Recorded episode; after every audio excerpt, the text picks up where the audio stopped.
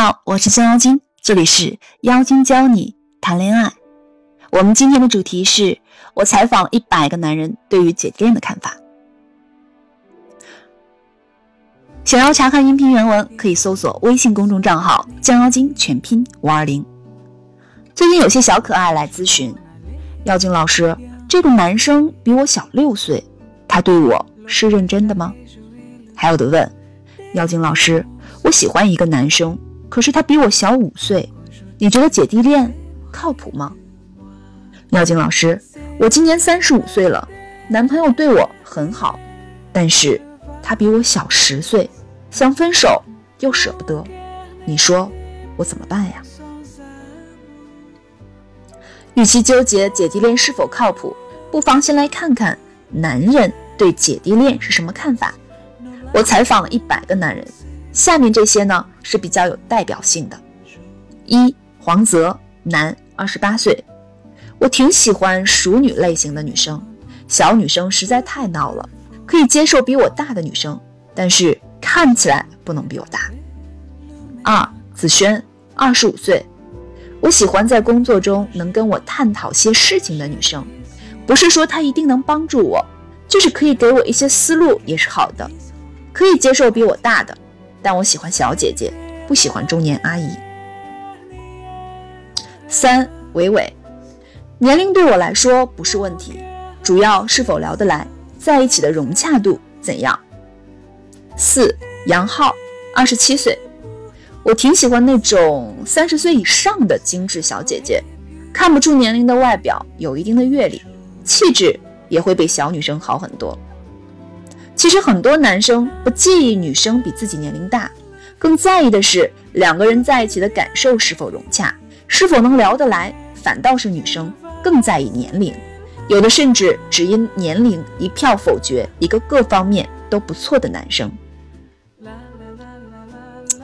我有一个学员叫小 A，她与男友呢相差五岁，男友大四面临实习，很迷茫，于是呢向小 A 讨教一些经验和建议。男生问：“宝贝儿，你觉得我应该大胆尝试一直想去的某某行业，还是保守起见去找和自己专业对口但并不感兴趣的工作，还是干脆听我爸爸呢，回家考个公务员？”小 A 说。你别看这个行业赚钱多，你知道某某行业竞争多大吗？你有这行业从业资格证书吗？你有这个行业的相关知识与技能储备吗？你在这个行业认识能帮你一把人的人吗？不是我说你，很多这个专业毕业的人都找不到工作，你凭什么能进入这个行业？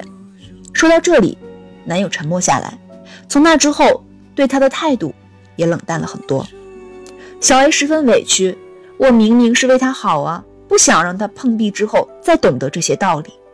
对呀，出发点明明是好的，为什么男朋友不领情，对小 A 还越来越冷淡了呢？我们还有一个学员叫诗诗，比男朋友大七岁，两人初相识时，男友被诗诗为人处事的从容态度和对工作拼搏与努力所吸引。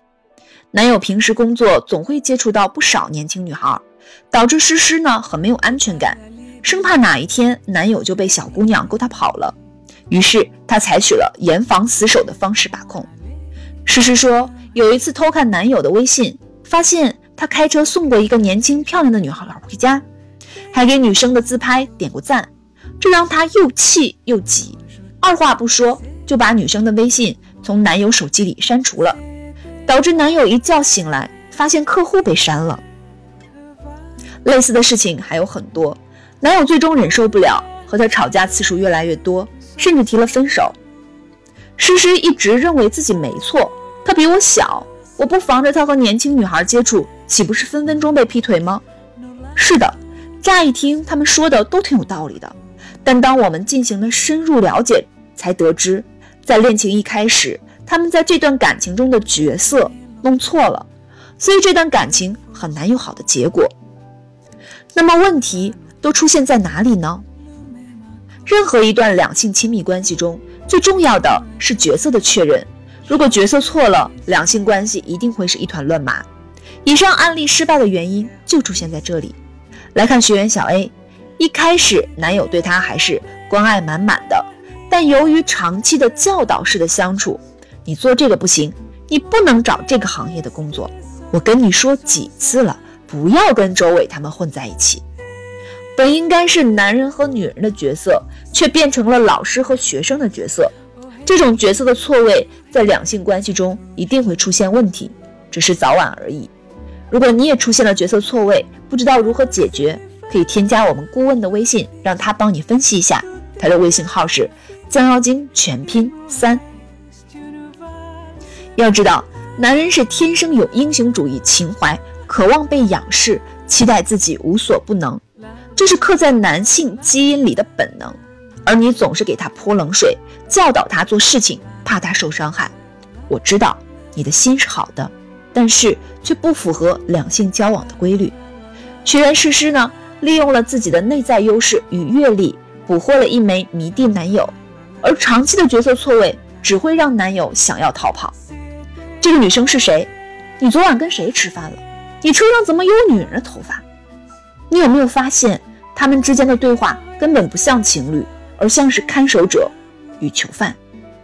男人在两性关系中渴望自由、信任、被理解、被认同，而你的看守者角色让这段感情慢慢畸形，最终走向完结。好的两性亲密关系应该只有男人和女人这两种角色，一旦出现了第三种角色，这段关系就不会有好的结果。而姐弟恋之所以成功率低、失败率高，不是年龄的原因，而是角色的错位。那如何回归到你本来的女人角色上呢？我们下一次来具体讲解。想要查看音频原文，可搜索微信公众账号“降妖精”全拼五二零。